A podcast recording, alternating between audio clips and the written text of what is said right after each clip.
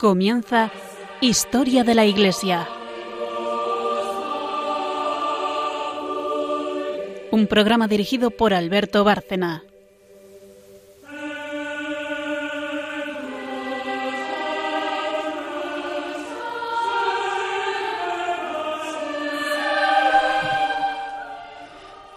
Buenas noches, oyentes de Radio María y de este programa Historia de la Iglesia.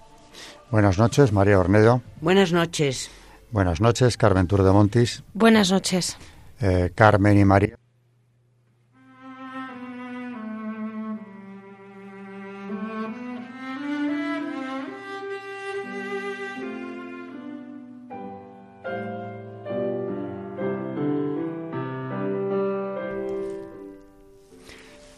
El programa tiene tres secciones.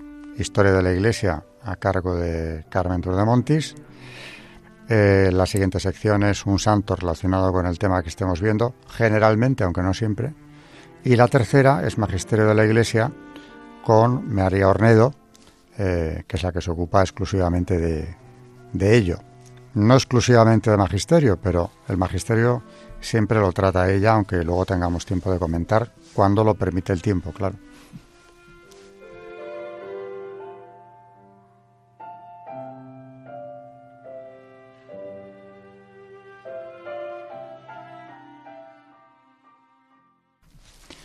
En la primera sección, la parte histórica, llevamos ya varias semanas hablando eh, dentro de Historia de la Iglesia de un tema muy relacionado directamente con España, como no puede ser de otra manera, porque ya profundizando en esta historia de la Iglesia, la aportación de España a lo largo del tiempo ha sido decisiva. La historia de la Iglesia es en buena parte, o al revés, la historia de España es historia de la Iglesia. Eh, hemos empezado hablando de los reyes católicos, aunque podríamos habernos remontado mucho más, a la España visigoda, a la Reconquista, que también hemos tocado aquí, pero llevamos un tiempo centrados en los reyes católicos y el enorme legado espiritual de aquel reinado. No voy a entrar en detalles, simplemente destacar algo que también hemos traído aquí al programa y Carmen nos ha contado, que es toda la organización eclesiástica que se lleva a cabo en América, eh, precisamente ya durante el reinado de, Isabel y Fernando y con posterioridad pues en los reinados de su nieto Carlos I y de toda su descendencia más cercana a la Casa de Austria durante los siglos XVI y XVII. Un dato que hemos traído aquí también. 38 diócesis en menos de dos siglos. Bueno, sobre esto un comentario solo de pasada. Y es que con todo lo que la leyenda negra ha atacado la historia de España basándose en la acción de nuestra patria allí, en las Indias, hay que destacar algo que también hemos traído aquí, y es que el cambio cultural y sobre todo espiritual que España lleva es, eh, en, en principio y por donde queramos verlo, una enorme aportación en todos los aspectos el neoindigenismo, que generalmente también alimenta la leyenda negra, nos quiere presentar aquellas tierras como un paraíso idílico, donde el hombre vivía en comunicación con la naturaleza. Naturalmente no se habla de la religión de los aztecas, por ejemplo, con los sacrificios humanos, miles de personas al año, también hemos hablado algo de ello aquí, pero sobre todo de algo que hoy sí se destaca mucho, que es el culto a la diosa eh, tierra, la diosa madre o la Pachamama, que, a la cual incluso se le llega a rezar. En un acto que para quien eh, no se haya dado cuenta de ello es absolutamente idolátrico y va contra el pecado, va contra el primero de los mandamientos. Así que eh, la Pachamama, que es una divinidad precolombina americana que ha sobrevivido en algunas regiones todavía, pues es una divinidad, es esa diosa madre a la cual, por cierto, se le han hecho sacrificios humanos. No puede un cristiano rezarle a la Pachamama. Otra cosa es el acercamiento a las culturas del mundo y llevar el Evangelio a todas las gentes. Y otra cosa es hacer nuestro eh, el acervo religioso de estos pueblos en cuanto que contradicen abiertamente lo que es nuestra fe en sus dogmas principales.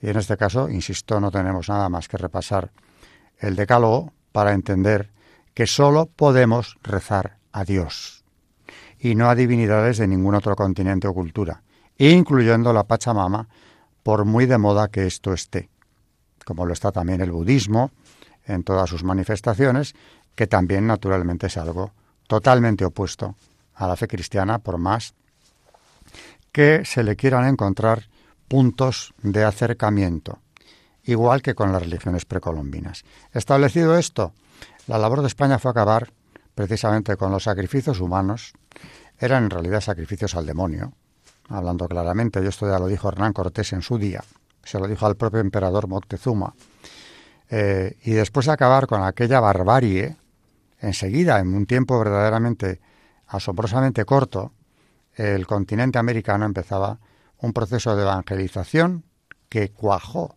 enseguida y que ha permanecido hasta hoy en estas tierras. Ya solo por esto eh, creo que la aportación de España a, las Indias, a lo que se llamó durante siglos las Indias, es algo muy a tener en cuenta, especialmente desde la óptica cristiana.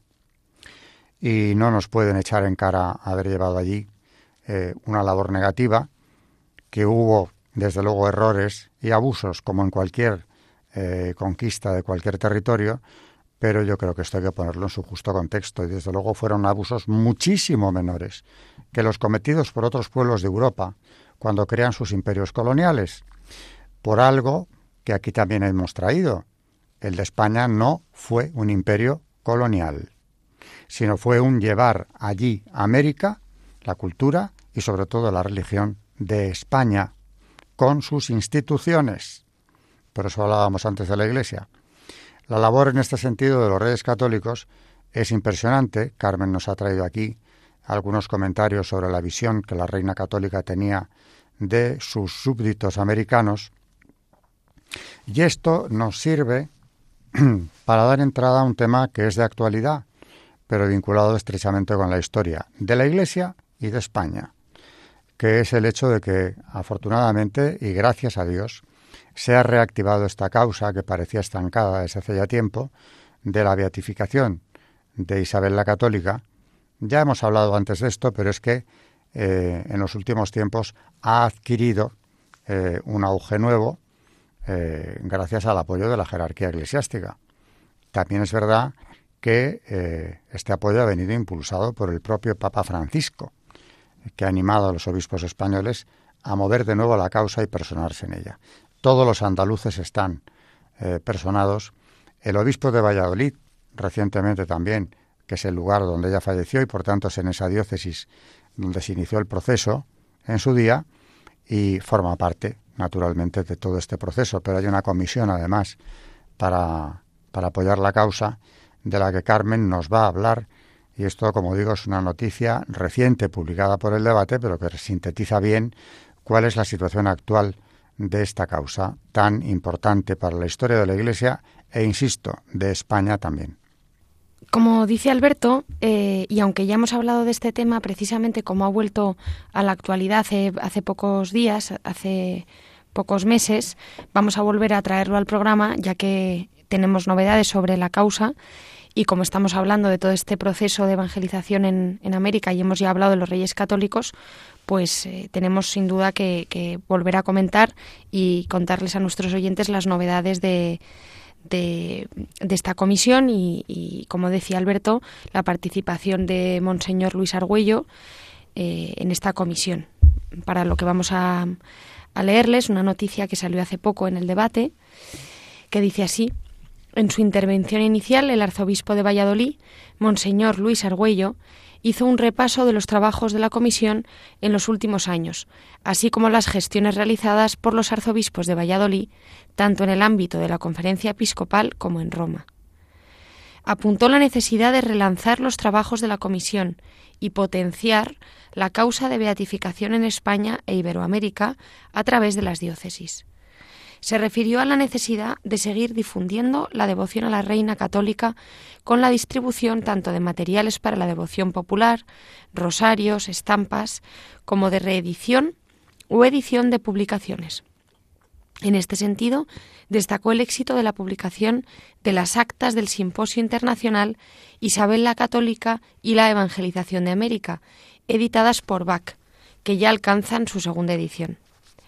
Insistió en la oportunidad de animar los trabajos de la Comisión en un momento en el que están actuando fenómenos como la revisión de la historia desde ideologías de la cancelación y ante la emergencia de procesos de identidad referidos al indigenismo en los pueblos de América, destacando el perfil de la reina como primera y principal defensora de los indígenas y como respuesta a esas dinámicas sociales. Después de la información que el administrador de la Archidiócesis de Valladolid, José María Conde, ofreció sobre la situación de la economía de la causa, el director de la comisión, el sacerdote vallesoletano José Luis Rubio Willem, se refirió a los nuevos favores que han recibido en la comisión por intercesión de Isabel la Católica. Detalló un supuesto milagro en estudio que se está analizando en una diócesis de Estados Unidos del que ya ha tenido conocimiento el postulador romano de la causa, el padre Javier Carnerero, tal y como se ha recibido por la correspondencia notarial de los abogados que llevan el caso. El gran maestre de los caballeros y damas del capítulo Isabel la Católica, José María Gómez Gómez, informó a la comisión de los nuevos proyectos, en especial del monumento a Isabel en Segovia, que será inaugurado el próximo 25 de febrero, y del proyecto de un viaje a Tierra Santa. También se dio cuenta por parte del director de las futuras presentaciones de las actas del Congreso en diversas localidades de España, así como un cómic sobre Isabel la Católica destinado a la difusión de la figura de la reina en los colegios. Diversos miembros de la comisión intervinieron para apuntar proyectos de futuro, como un audiolibro o la, reedición de algunos trabajos de alto valor histórico y documental. En esta reunión se han incorporado como miembros a la Comisión Isabel la Católica María del Rosario Saed Yuguero, rectora de la Universidad Católica de Ávila, Carlos Miguel García Nieto, catedrático de Historia de la Iglesia del Instituto Teológico San Ildefonso, José María Gómez Gómez, catedrático de Literatura de la Universidad de Alcalá de Henares, y José Francisco Serrano Ojeda, Oceja, catedrático de Periodismo de la Universidad San Pablo CEU. Por lo tanto, vemos que, que, gracias también a don Luis Argüello, pues se está volviendo a reanudar Mm, toda esta causa y bueno, esperemos que pronto podamos, mm, podamos verlo. Se está estudiando un milagro eh, atribuido a la reina y una gran cantidad también de mercedes conseguidas, parece ser, por intercesión eh, de la misma. En fin, que esto ha tomado un ímpetu que yo creo que va a permitir que no tardemos quizá en verla en los altares como creo sinceramente que merece. Eh, bueno, por otro lado, mm, quería comentar que hace unos días, visitando la capilla real de Granada, donde están enterrados los reyes católicos, eh, me encontré con una oración que el arzobispado de Granada eh, distribuye a los visitantes para pedir por la pronta beatificación de Isabel I. Esta oración, nos la ha traído Carmen también, y, va a dar lectura a ella. Eh, se puede encontrar en Internet, yo ya le estoy rezando. Creo que nos interesa mucho tener esta abogada eh, que tanto hizo por la Iglesia y por el Evangelio, por la difusión del Evangelio en su día. La oración es así. Dice, Dios, Señor y Padre nuestro, que nos has manifestado tu providencia en la elección de tu sierva Isabel, como instrumento de tu gloria en la dignificación cristiana del hombre, en la exaltación de la fe y su extensión al nuevo mundo. Te damos gracias por este don sobrenatural de sus virtudes y de su ejemplo permanente desde las cimas del gobierno de los pueblos para la redención y la salvación de todos. Te rogamos, te dignes perpetuar su intercesión en el cielo para continuar su obra comenzada en la tierra y para obtener ahora las gracias especiales y favores que por su medio te pedimos en unión con Cristo nuestro Señor y Mediador, que contigo y el Espíritu Santo vive y reina, y es Dios por todos los siglos. Amén. Bueno, insisto que yo ya hago esta oración y le pido por España a Isabel la Católica. Dicho esto, también en los últimos programas hemos estado viendo cómo el espíritu eh, evangelizador de los reyes católicos se transmite a su descendencia. Eh, hemos visto la gran labor de Carlos I España, quinto de Alemania, en la defensa de la fe. Y nos hemos quedado solo, porque no ha dado tiempo de más, aunque seguiremos, en uno de estos aspectos, que es la defensa de la cristiandad, no solo española, sino europea en general, frente al avance del Islam. Bien, pues eh, no ya con Carlos V, sino con su hijo Felipe II, la situación se hizo extremadamente grave, quizá incluso, quizá solo, más grave que durante el reinado de su padre. Y esto es lo que provoca eh, que lleguemos a esa batalla que Miguel de Cervantes calificó como la más alta ocasión que habían visto los siglos, citándole de memoria, Lepanto. ¿Cómo se llegó a Lepanto? Aquí hemos visto una cristiandad tan amenazada como que en época de Carlos V la capital imperial, Viena, sufre dos asedios del imperio otomano. Y sin embargo el Mediterráneo entero, sobre todo el Mediterráneo oriental, estaba ya cayendo eh, en manos de los otomanos en el siguiente reinado, Felipe II. La situación era, por tanto, eh, insostenible y fue, aquí la Iglesia entra de lleno, gracias a la acción de un gran Papa Santo, San Pío V, que se consiguió que las principales potencias de Europa, con España a la cabeza, naturalmente la España de Felipe II, eh, se unieran en una Liga Santa para defender la cristiandad que parecía ya en una situación desesperada frente a ese avance otomano. Vamos a ver cómo se preparó aquello y cómo la labor del Papa fue eh, decisiva para lograr concertar a estas potencias que ya de suyo tenían poco interés en, en actuar unidas por rivalidades anteriores. La situación era acuciante. La denuncia venía del Papa, un Papa santo con el espíritu de cruzado de tantos antecesores suyos. Se trataba de San Pío V. Fue él quien logró concertar a algunos de los estados más amenazados por la expansión yihadista en aquellos momentos, venciendo todas las resistencias de unos príncipes incapaces de comprender la gravedad de la amenaza y enfrentados por viejos mutuos recelos. Vino en su ayuda un nuevo ataque exitoso del Islam. El imperio otomano ocupaba Chipre, posesión veneciana y avanzada católica en el Mediterráneo oriental, justo cuando el Papa realizaba sus gestiones tendentes a establecer una defensa común. Por fin hubo acuerdo España cargaría con tres sextas partes del coste total, Venecia con dos y con una de los estados pontificios. La Liga, indefinida en cuanto a su duración, se dirigía contra el Imperio otomano y sus satélites norafricanos, Argel, Túnez y Trípoli.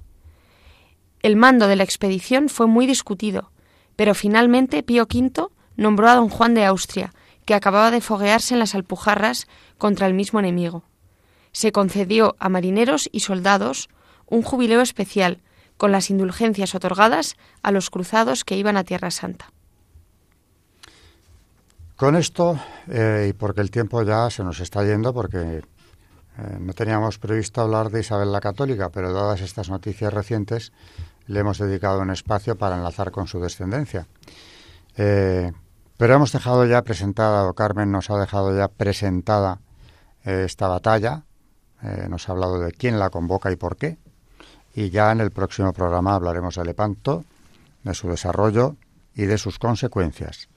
Así que con esto la primera sección, la parte histórica que lleva Carmen, eh, ha llegado a su fin y pasaremos enseguida a la siguiente con un santo, el programa de hoy especialmente relacionado con el tema que estamos viendo.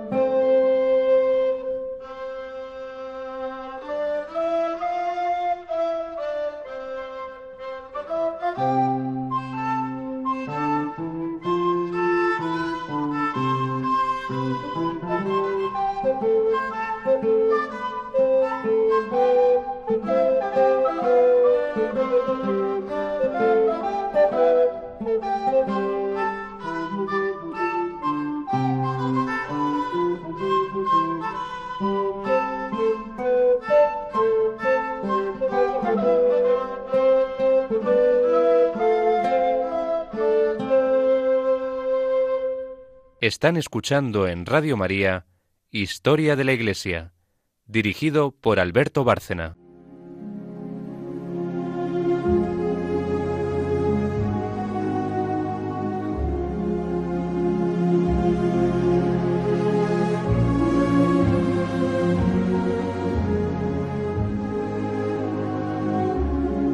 Santos en la historia de la Iglesia.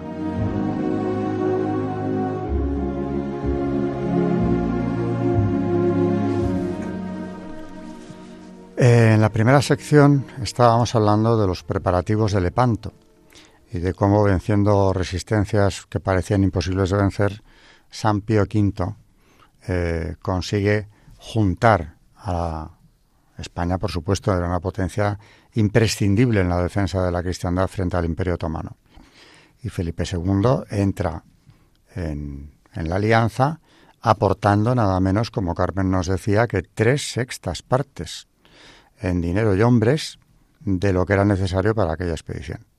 Vamos a hablar en el Santo del Día, o nos va a hablar Carmen, de San Pío V, precisamente el Papa que logra concertar a todas estas potencias para llevar a cabo la gran empresa de Lepanto. en este caso, utilizará como bibliografía, eh, como fuente, eh, un autor que ya hemos traído aquí al programa, porque es un excelente narrador de las biografías de los santos. Estamos hablando de Fray Justo Pérez de Urbel, que fue eh, el primer abad de la Santa Cruz del Valle de los Caídos. En esta serie de biografías de santos pues naturalmente, claro, no podía dejar de estar San Pío V, un dominico, del que hoy nos va a hablar eh, Carmen. Es el santo de Lepanto, es el organizador de Lepanto.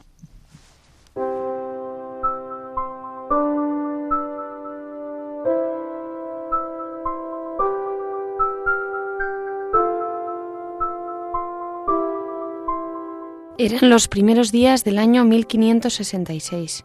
52 cardenales reunidos en cónclave deliberaban acerca del sucesor que iban a dar a Pío IV. El cardenal Borromeo, San Carlos Borromeo, parecía el amo de la situación. Sobrino del Papa difunto, tenía la confianza y la adhesión de muchos de los electores, y su apoyo era buscado por los ambiciosos. Creyóse al principio que iba a desentenderse de todo, pero no tardó en darse cuenta de que su inhibición podría ser perjudicial para la Iglesia. En llegando aquí, escribía el cardenal Pacheco a Felipe II, hablé a Borromeo y le rogué que no se abandonase, sino que estuviese como hombre para hacer un papa muy en servicio de Dios y útil de la de su Iglesia. Porque en esto me parecía que merecía más que en ayunar y en azotarse toda la vida. Borromeo puso su mejor buena voluntad, hizo toda suerte de combinaciones, gestionó con los ilustres purpurados, pero siempre le faltaba algún voto para llegar a imponer a sus favorecidos. El 3 de enero, el embajador Requesens escribía al rey católico. Lo de esto hay que decidir es que las pláticas andan de manera que si no es por milagro se ha de alargar este negocio demasiado, porque jamás creo que ha llegado la ambición y rotura de conciencia a lo que ahora vemos.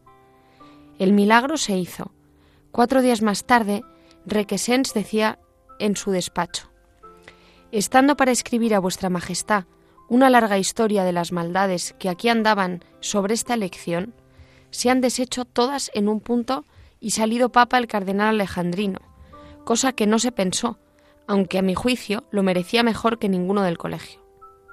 Fue cosa de Dios, añadía el embajador de España. Y así parecía. Efectivamente, entre los nombres que había barajado Borromeo, este no había aparecido una sola vez. Pero aquella noche del 7 de enero, durante la cena, cuando el alma se refleja con más espontaneidad por entre la transparencia de los vinos, cuando los eminentísimos estaban ya en los postres, alguien dejó caer el nombre del cardenal Miguel Gislieri. Muchos lo recibieron como un hallazgo y gran número de comensales clavaron sus ojos en el cardenal Borromeo. Entretanto, empezaban a surgir las dificultades. Es demasiado rígido, decían unos. No tiene experiencia de los negocios, añadían otros. Y los partidarios del pontífice anterior decían a San Carlos, no nos conviene. Ya sabes que durante el reinado anterior ha estado en desgracia. Podría vengarse ahora en todos nosotros. Estas consideraciones no hicieron mella en el arzobispo de Milán. Lo único que le importaba era la virtud del candidato. Extrañóse de no haber pensado antes en Gislieri y se declaró en su favor. Gislieri, hombre sombrío, de salud precaria y enemigo de banquetes, debía estar entonces en su habitación. Cuando le anunciaron el acuerdo, reflexionó unos instantes y aceptó, pronunciando estas palabras: Mi contento su. Algo antes de medianoche, los príncipes de la iglesia se congregaban en torno al elegido, haciendo la reverencia de rúbrica. Él tomaba el nombre de Pío V para indicar que no guardaba ningún resentimiento contra el pontífice anterior. Todos los despachos que por aquellos días salieron de Roma coincidían con el cardenal Pacheco cuando decía Felipe II, Estamos los hombres del mundo más contentos de ver en esta silla una persona tan ejemplar como los tiempos modernos lo requieren.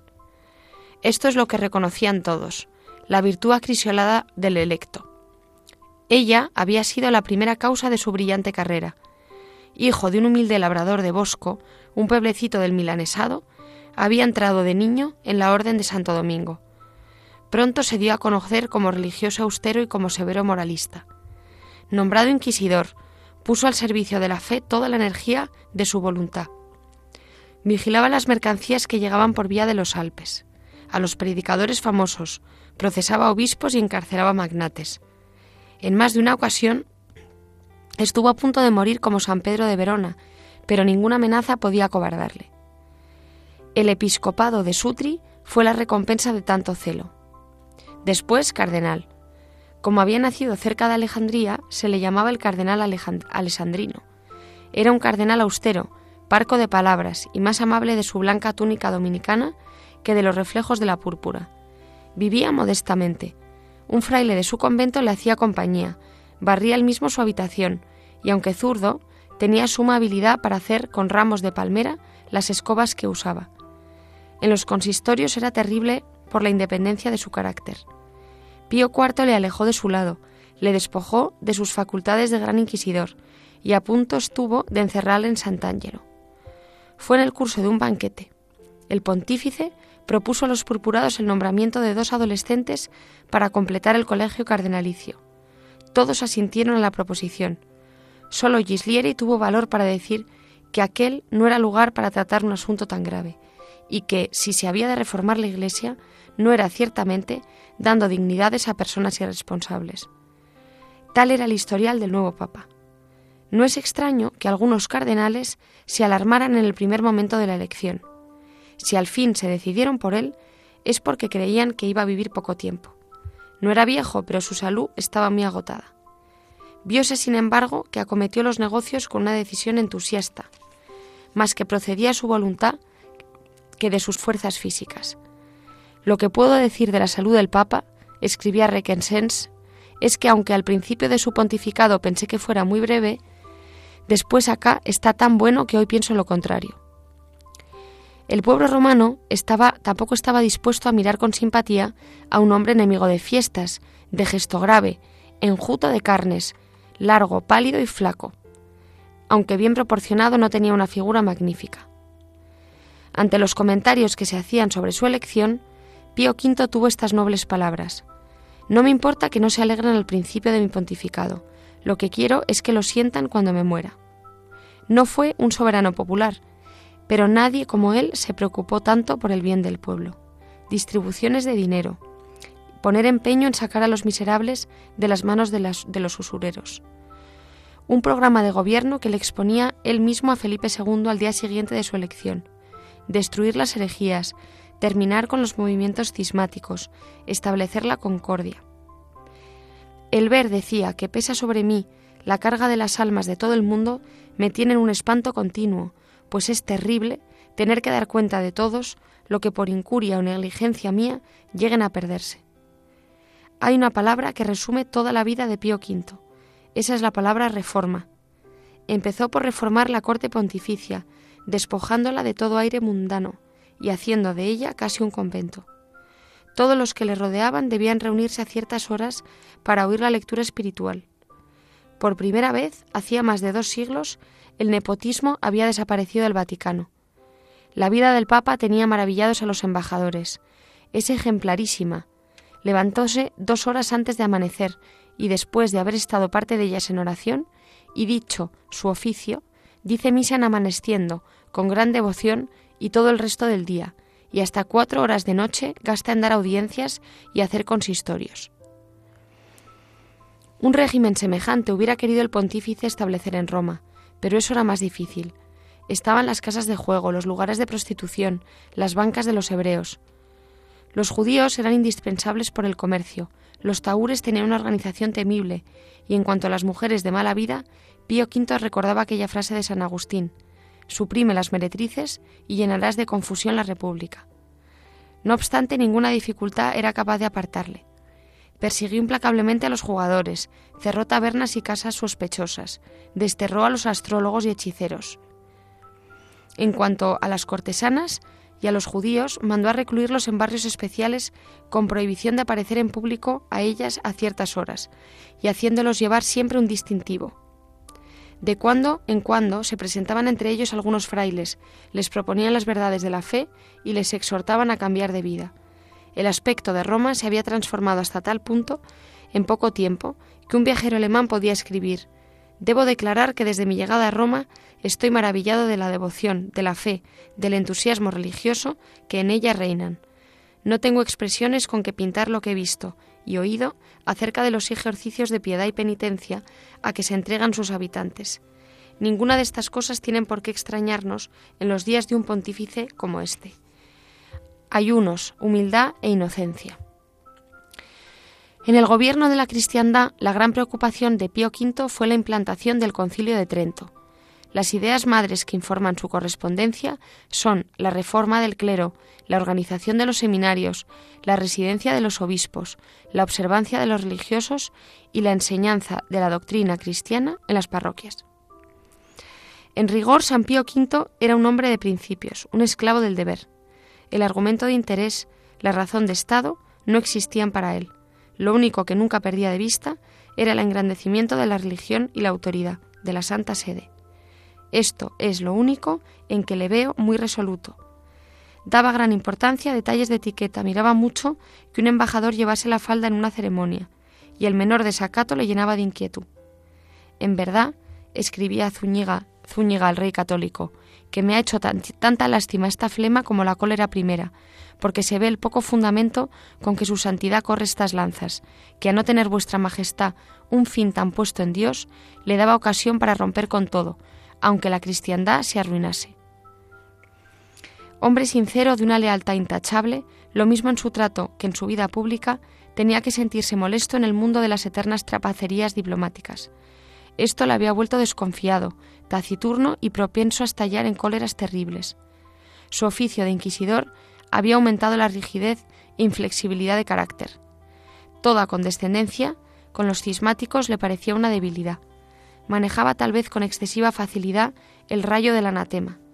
Le lanzó contra Isabel de Inglaterra, contra ministros de Felipe II y contra partidarios de la herejía semijansenista de Bayo amenazó con él al emperador de Alemania, porque le veía dispuesto a establecer en su imperio las medidas tolerantes de la confesión de Augsburgo.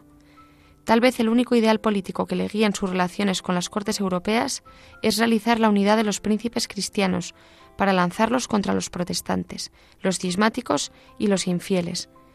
Alentaba las campañas del duque de Alba, en Flandes, proponía un desembarco de la Armada Española en Inglaterra y enviaba sus legados a París, a Viena, a Madrid para concertar una alianza contra el turco. Tenía tan bien montado su servicio de espionaje en los centros más importantes de la cristiandad por medio de viajeros, comerciantes y cambistas que el mismo embajador español se manifestaba asombrado. La santidad de la Liga fue obra personal de Pío V, de su imparcialidad, de su desinterés y de su constancia, Dios quiso premiar su celo con el día glorioso de Lepanto. Este fue el gran momento de aquel gran pontificado. Seis años de labor fecunda e incesante. Pero el cuerpo no correspondía a la fortaleza de espíritu. Aquella enfermedad que Pío V había sufrido siendo cardenal volvía ahora con nueva virulencia. A finales de abril de 1572 escribía Zúñiga, De condición está terrible, no quiere hacer cosa de cuantas le dicen que conviene para su salud. La virtud se le ha ido enflaqueciendo y por el escocimiento de la orina y dolor de riñones, algunos de los médicos piensan que tiene piedra.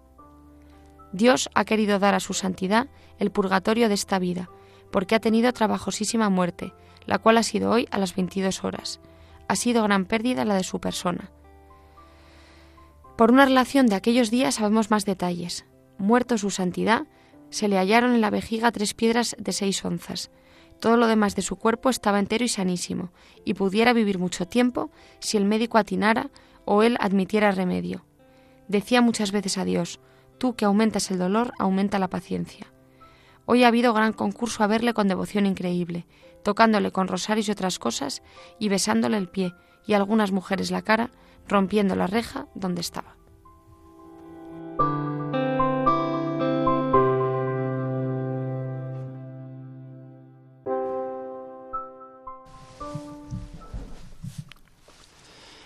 un santo o un papa excepcional para una empresa que también lo era.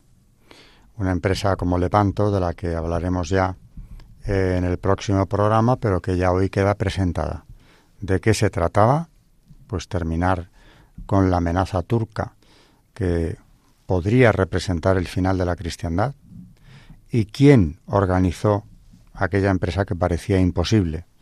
Un papa de muy fuerte carácter, un papa reformista en el mejor sentido de la palabra, contrarreformista, diríamos hoy, ¿no? Porque es precisamente él quien impulsa los decretos del Concilio de Trento contra la revolución luterana, eh, un papa santo que consigue atraerse ante todo a Felipe II y a partir de ahí a otras potencias europeas, que es un tema del que, como digo, hablaremos ya en el programa próximo cuando entremos en detalles sobre esa batalla decisiva de la historia de la historia de la Iglesia y de la historia de Europa en general, que es la de Lepanto.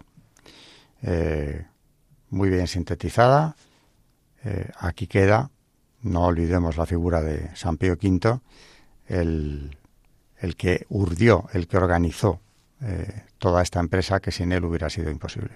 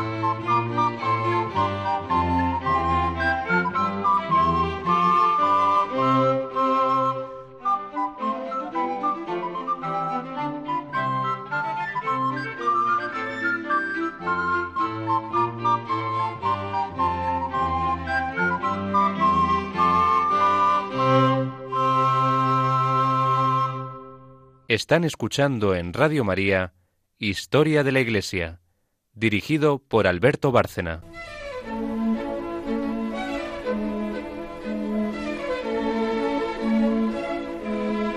El Magisterio de la Iglesia.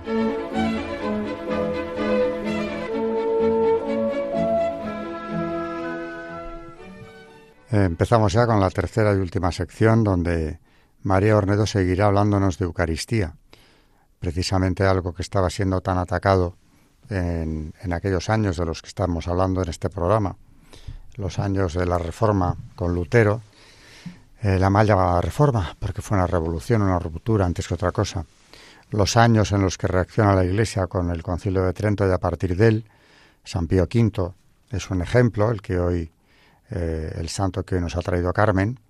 Y precisamente eh, a partir de ahí viene un rearme espiritual de la Iglesia, una clarificación de la doctrina de la Iglesia, hay un catecismo de San Pío V y naturalmente se volverá sobre los sacramentos en Trento y estos decretos del Concilio de Trento van a ser también eh, extendidos y consolidados por ese Papa excepcional, San Pío V. Así que vamos eh, a enlazar con programas anteriores tratando nuevamente de la Eucaristía, la transustanciación eh, y la Eucaristía, que es eh, el tema que nos trae o nos vuelve a traer hoy María. Sí, este es el tercer programa en el que traemos un texto del cardenal Juan Bona, teólogo y escritor de la orden cisterciense, es un texto eh, traducido del original latino escrito en el siglo XVII.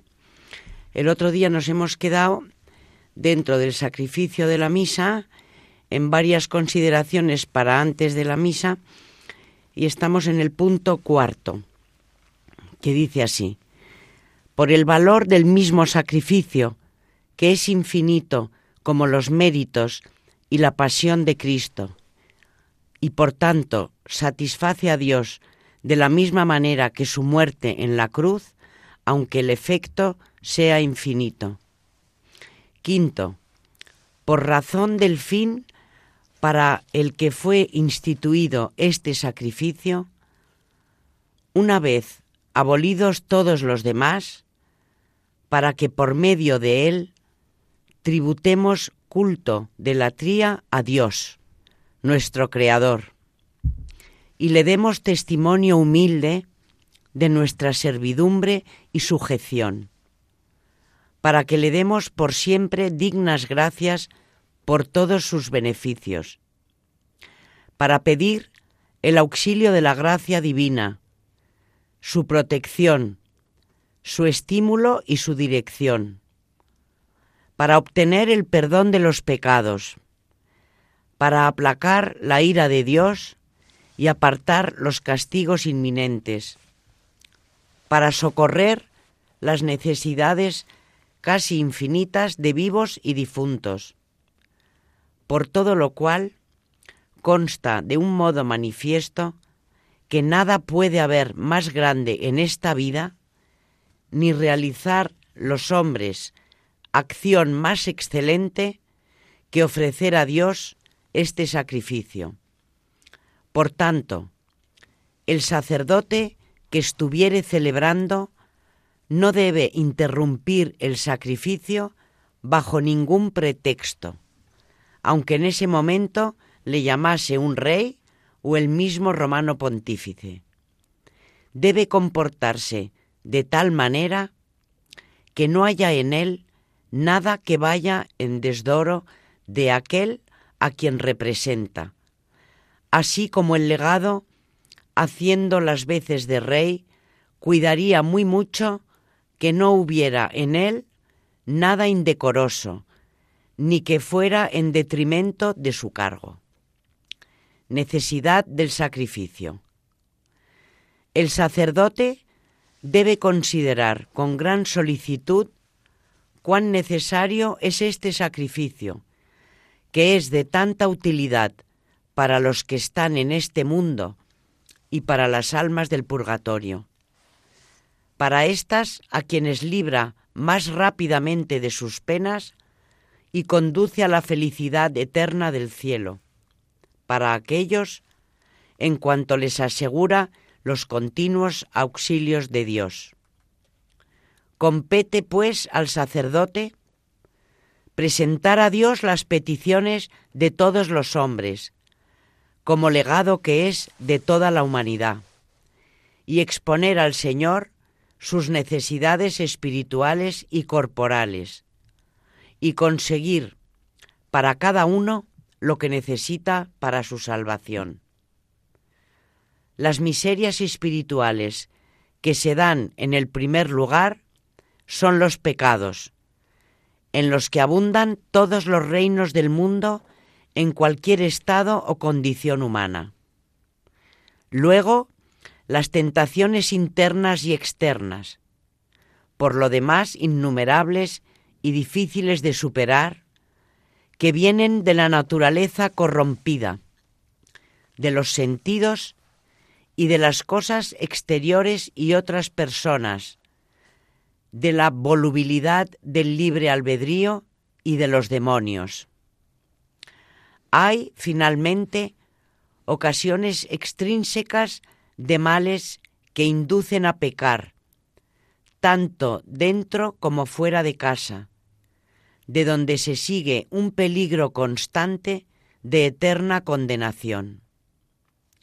Son también muy numerosas las necesidades corporales que a todos acucian y a las que todo el mundo está sujeto. Enfermedades, guerras, persecuciones, pobreza, miseria, pérdida de bienes, destierro, cárceles, insidias, engaños, fraudes, luchas civiles y domésticas, rencillas, detracciones y múltiples injurias de los dueños, de los siervos, de los vecinos, de nuestros semejantes, que suelen acaecer en todo lugar manifiesta y ocultamente.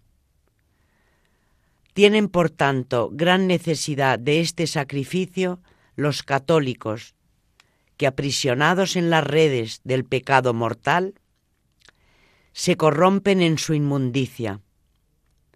También todos los infieles, herejes, cismáticos, judíos, paganos y moros, quienes, no conociendo al verdadero Dios, viven en tinieblas. Tampoco ellos pueden salir de estado tan deplorable por solas sus fuerzas naturales, a no ser que el Padre de Misericordia vuelva a ellos sus ojos, los mueva y los ayude con su poderosa virtud. Lo necesitan asimismo los cristianos justos, tibios e imperfectos, y aún los piadosos. Todos están en peligro inminente de caer en pecado mortal y perder la gracia divina, ya que es tanta la fragilidad de la naturaleza depravada, tanta la rebelión de la carne, tanta la rabia del demonio, tanta la fuerza de los malos hábitos y tan grande la corrupción de este mundo. Hay también otros seres sin número, oprimidos por las calamidades antes citadas, unos necesitan la ayuda divina para vencer alguna tentación, otros para adquirir alguna virtud o para realizar un acto sobrenatural. Unos están en el mar, otros en camino inseguro. Este sufre la injusticia de sus enemigos, aquel es calumniado. Unos se ven afligidos por la pobreza, otros por las enfermedades, escrúpulos, luchas, dudas y otras calamidades. Muchos se encuentran en peligro de muerte, de la que depende toda una eternidad, y a quienes, de una manera del todo inexplicable, torturan y atormentan los pecados que cometieron, los bienes temporales que ahora dejan y la eternidad que corre a su encuentro. Finalmente, padecen grandísima necesidad las almas de los difuntos, cuya esperanza en la ardiente cárcel del purgatorio se cifra toda en nuestros sufragios, ya que ellas por sí mismas no pueden satisfacer ni impetrar nada. Toda esta infinita multitud extiende suplicante las manos al sacerdote, clamando y pidiendo con desgarrado gemido, digno de compasión, que impetre alguna parte del divino auxilio en favor de cada uno, ofreciendo sus súplicas en la misa, y el sacerdote debe encomendarlas al Eterno Padre con gran afecto, seria y fervientemente.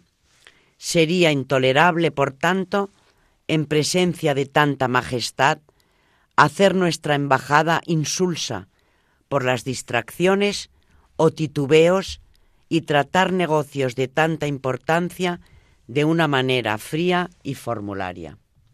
Bueno, creo que desde luego, eh, en cuanto a magisterio, estas frases que nos ha traído María nos hacen pensar en algo que ya sabíamos, pero que no podemos perder de vista, y es que no hay nada tan importante que ocurra en la tierra como es el hecho de que Dios se haga hombre en presencia real, eh, gracias a este sacramento del orden sacerdotal que otorga al sacerdote el poder de que Dios esté en presencia real con nosotros. ¿Qué puede haber más importante? Aquí lo hemos traído alguna vez, pero imaginemos un mundo en el que esa presencia real desapareciese.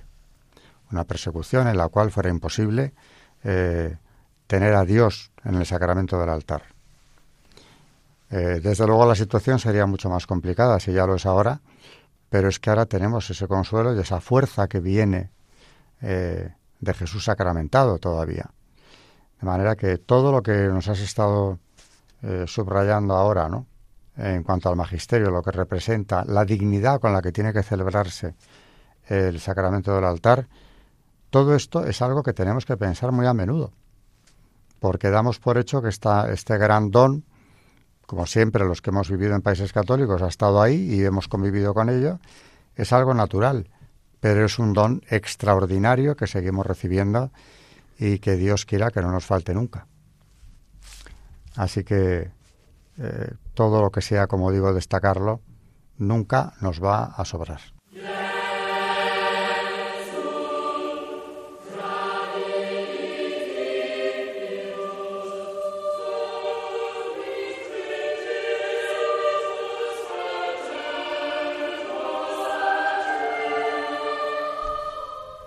Hemos terminado un programa más de historia de la Iglesia con acontecimientos importantes de aquella época en la que se juntaban tantas cosas, la reforma, la amenaza musulmana, con un pontificado excepcional como el de San Pío V y otro rey extraordinario como era Felipe II, como toda la descendencia, aquellos primeros reyes de la Casa de Austria, descendientes de los reyes católicos.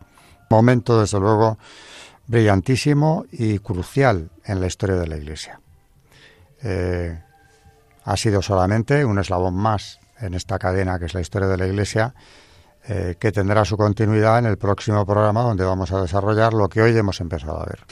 Gracias a, a nuestros oyentes y gracias a María Ornedo por este magisterio que nos trae y que nos ha traído hoy también. Buenas noches. Buenas noches y muchas gracias a todos. Gracias a Carmen de Montis por esta historia de la Iglesia que nos trae y por esta figura del santo tan relacionado con el tema de hoy como era San Pío V. Y buenas noches, Carmen. Buenas noches, muchas gracias y recordar a nuestros oyentes que pueden ponerse en contacto con nosotros a través de nuestro correo historia de la iglesia arroba radiomaria.es historia de la iglesia arroba y que también están eh, los podcasts de nuestro programa Historia de la Iglesia en la web de Radio María por si quieren volver a escuchar alguno de los programas.